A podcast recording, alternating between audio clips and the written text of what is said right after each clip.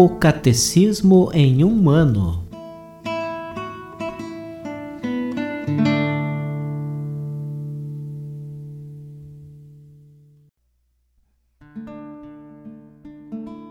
Olá, eu sou Antônio, seminarista da Diocese de Ponta Grossa, no Paraná.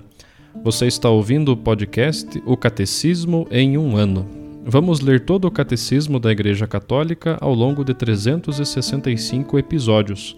Estamos utilizando a tradução em português apresentada pela CNBB em 2013, baseada na edição típica em latim. Baixe o plano de leitura por meio de um link que você encontra na página do Instagram, arroba o Catecismo em um ano, ou na descrição deste podcast.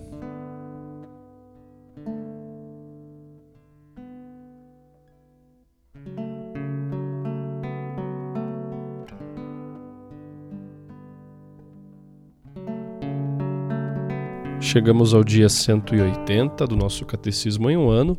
Hoje vamos ler aquele trecho do resumo sobre o sacramento da Eucaristia, fechando assim este capítulo sobre os sacramentos da iniciação à vida cristã. Os números são dos 1406 ao 1419.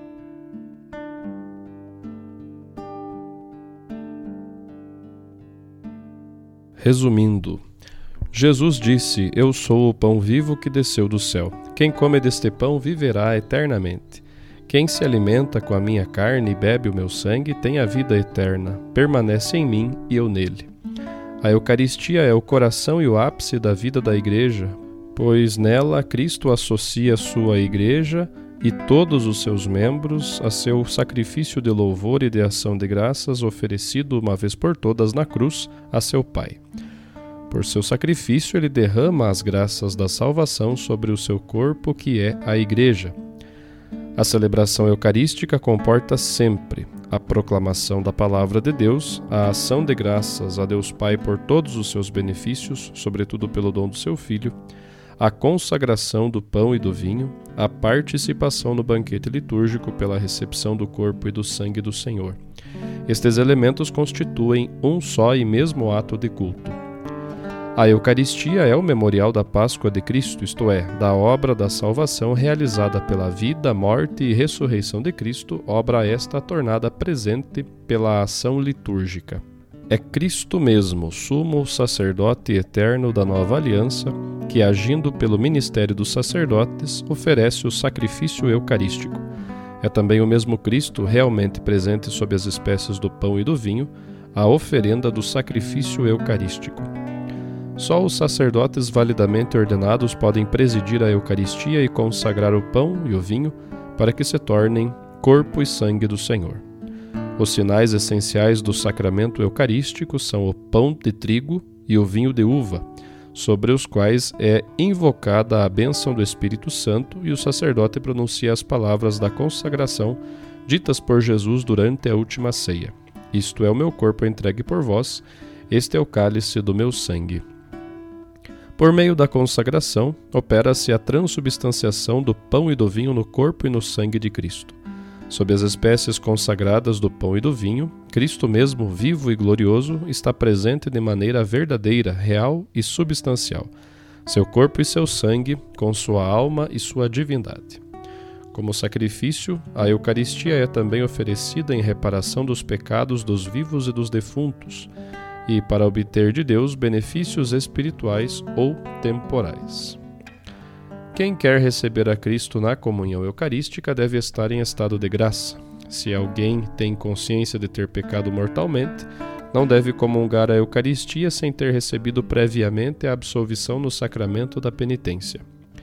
A santa comunhão do corpo e do sangue de Cristo aumenta a união do comungante com o Senhor, perdoa-lhe os pecados veniais e o preserva dos pecados graves, por serem reforçados os laços de caridade entre o comungante e Cristo, a recepção deste sacramento reforça a unidade da Igreja, corpo místico de Cristo. A Igreja recomenda vivamente aos fiéis que recebam a Santa Comunhão quando participam da celebração da Eucaristia. Impõe-lhes a obrigação de comungar pelo menos uma vez por ano. Visto que Cristo mesmo está presente no sacramento do altar, é preciso honrá-lo com um culto de adoração. A visita ao Santíssimo Sacramento é uma prova de gratidão, um sinal de amor e um dever, um dever de adoração para com Cristo nosso Senhor. Tendo Cristo passado deste mundo ao Pai, nos dá na Eucaristia o penhor da glória junto dele. A participação no santo sacrifício nos identifica com seu coração sustenta nossas forças durante a peregrinação desta vida. Nos faz desejar a vida eterna, nos une desde já à Igreja do Céu, à Santa Virgem Maria e a todos os santos.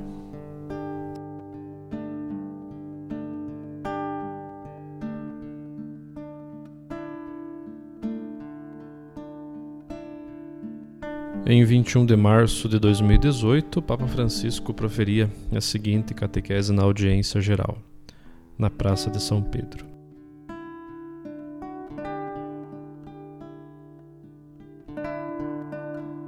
Hoje é o primeiro dia da primavera. Boa primavera! O que acontece na primavera? Florescem as plantas, florescem as árvores. Vou algumas perguntas. Uma árvore ou uma planta doentes florescem bem se estão doentes? Não. Uma árvore, uma planta que não foi regada pela chuva ou artificialmente, pode florescer bem? Não. E uma árvore ou uma planta das quais foram tiradas as raízes ou não as têm, podem florescer? Não. Mas pode-se florescer sem raízes? Não.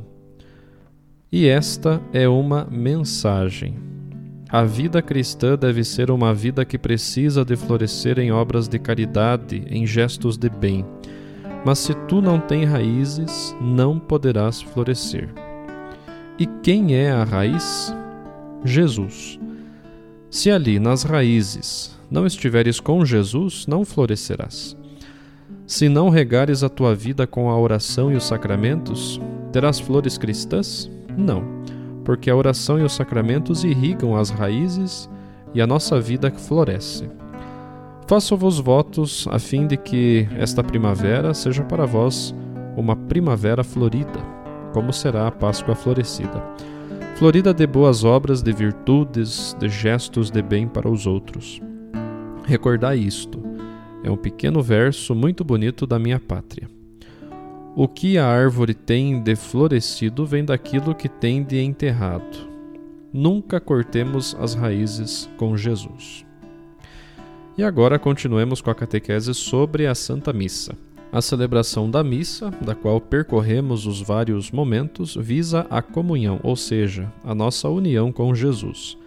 A comunhão sacramental, não a comunhão espiritual que podes fazer em casa dizendo Jesus gostaria de te receber espiritualmente. Não, a comunhão sacramental com o corpo e o sangue de Cristo.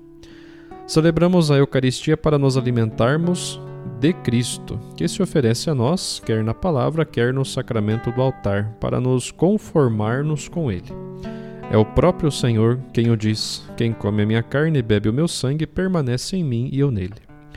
Com efeito, o gesto de Jesus, que deu aos discípulos o seu corpo e sangue na última ceia, continua ainda hoje através do ministério do sacerdote e do diácono, ministros ordinários da distribuição do pão da vida e do cálice da salvação aos irmãos.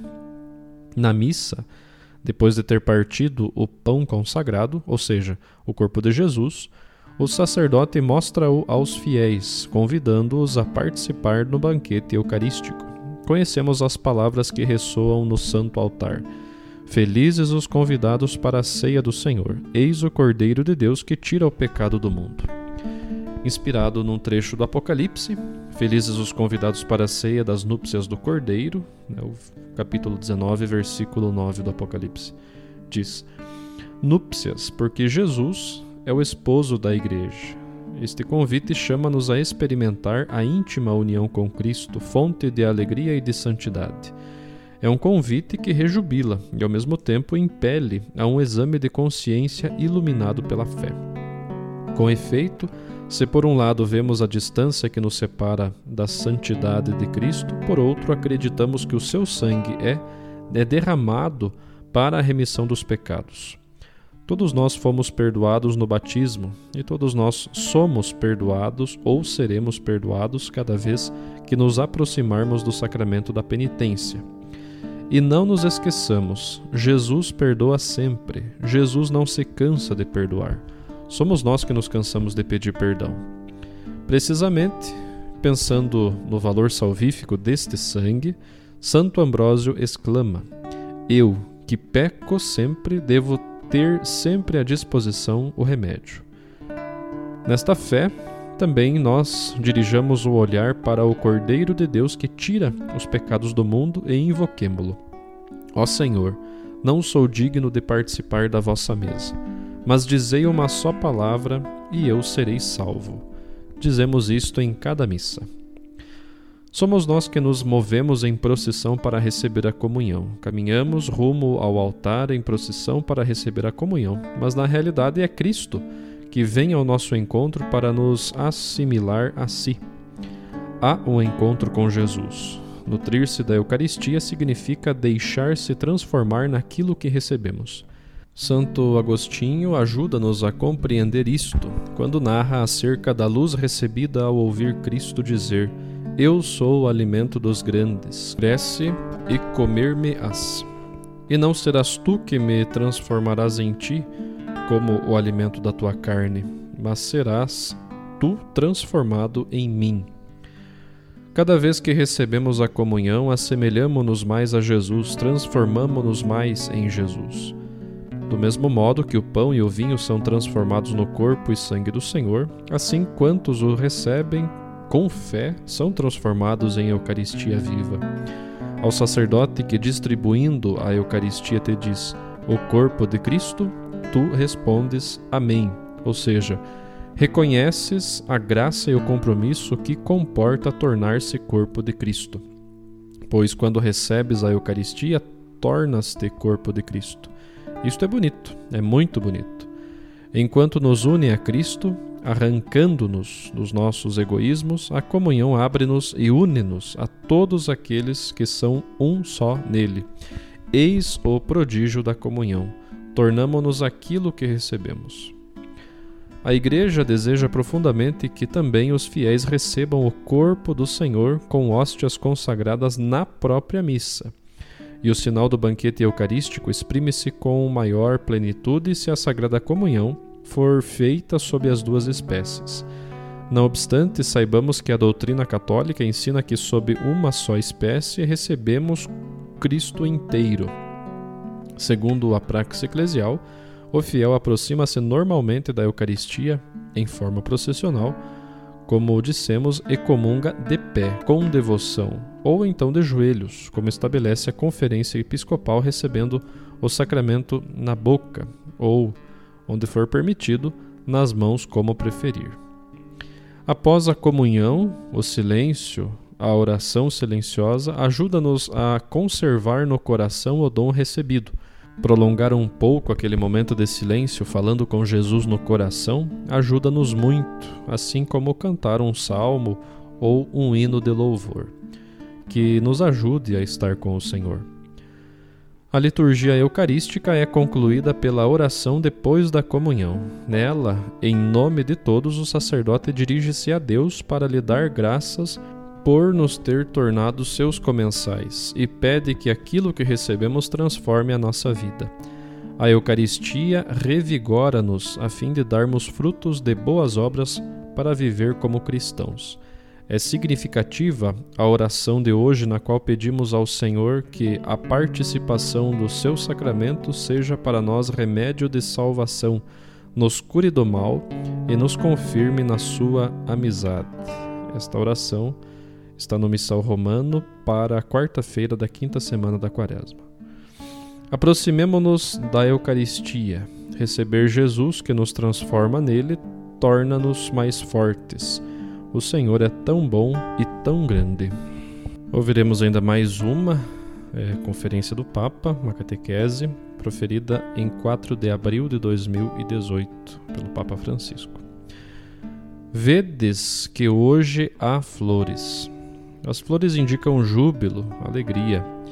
Em certos lugares, a Páscoa é chamada também Páscoa Florida, porque floresce Cristo ressuscitado. É a nova flor. Floresce a nossa justificação, floresce a santidade da Igreja. Por isso, muitas flores. É a nossa alegria.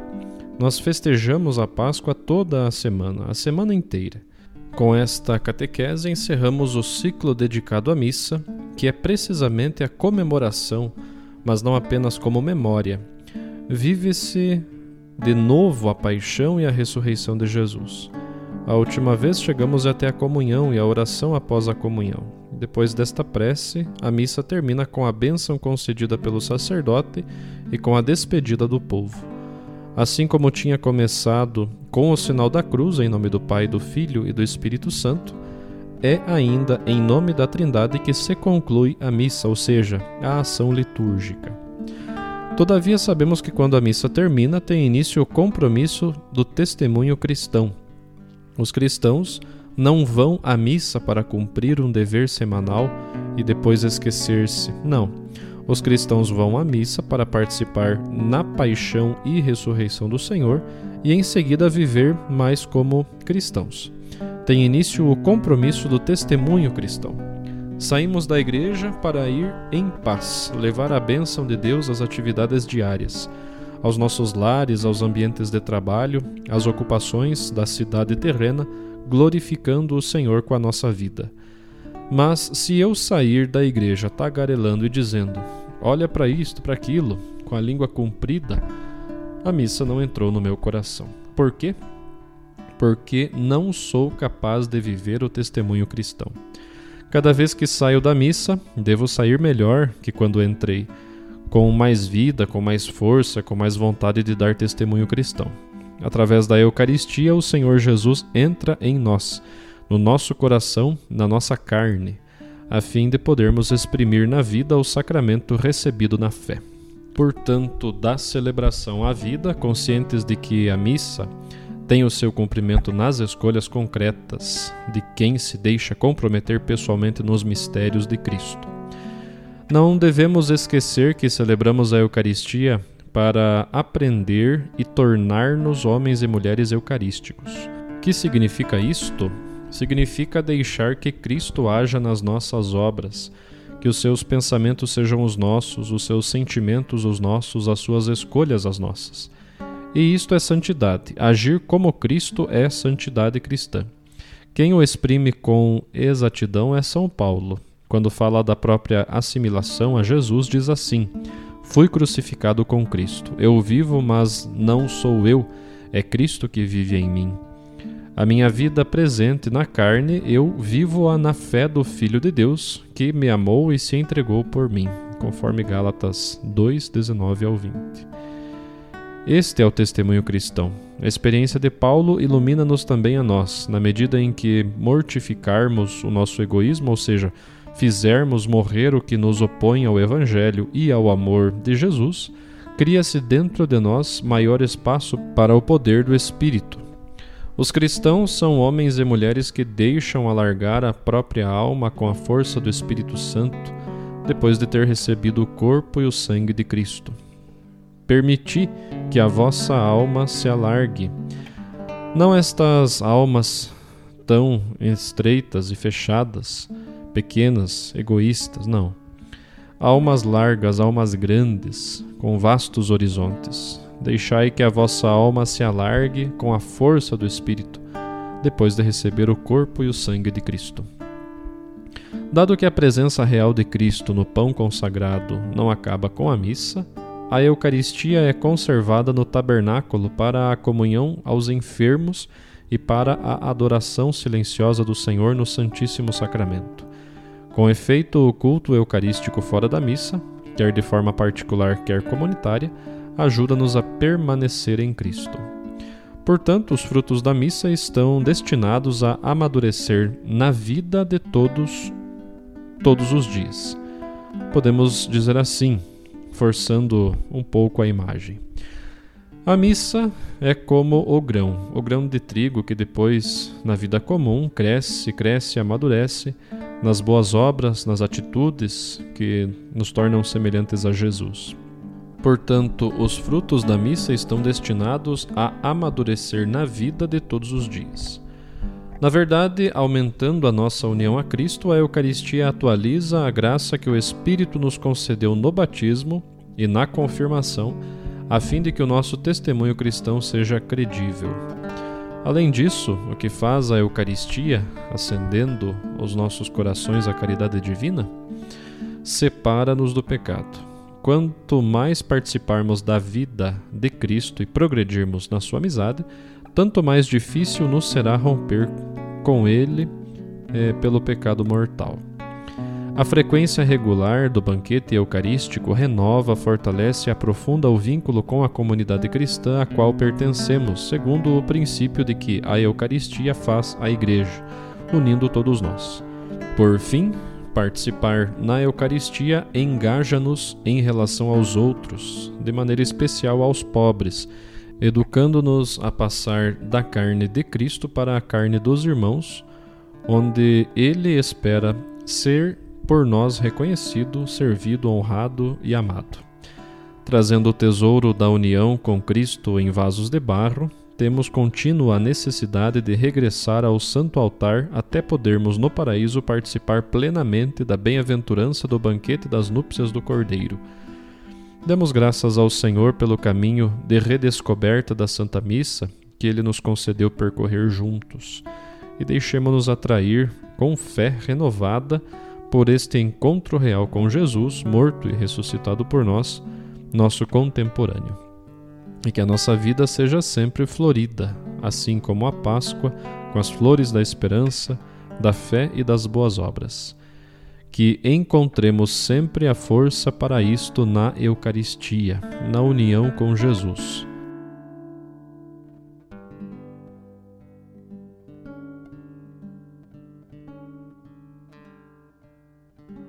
Os textos das catequeses papais encontram-se na íntegra no site da Santa Sé, vatican.va.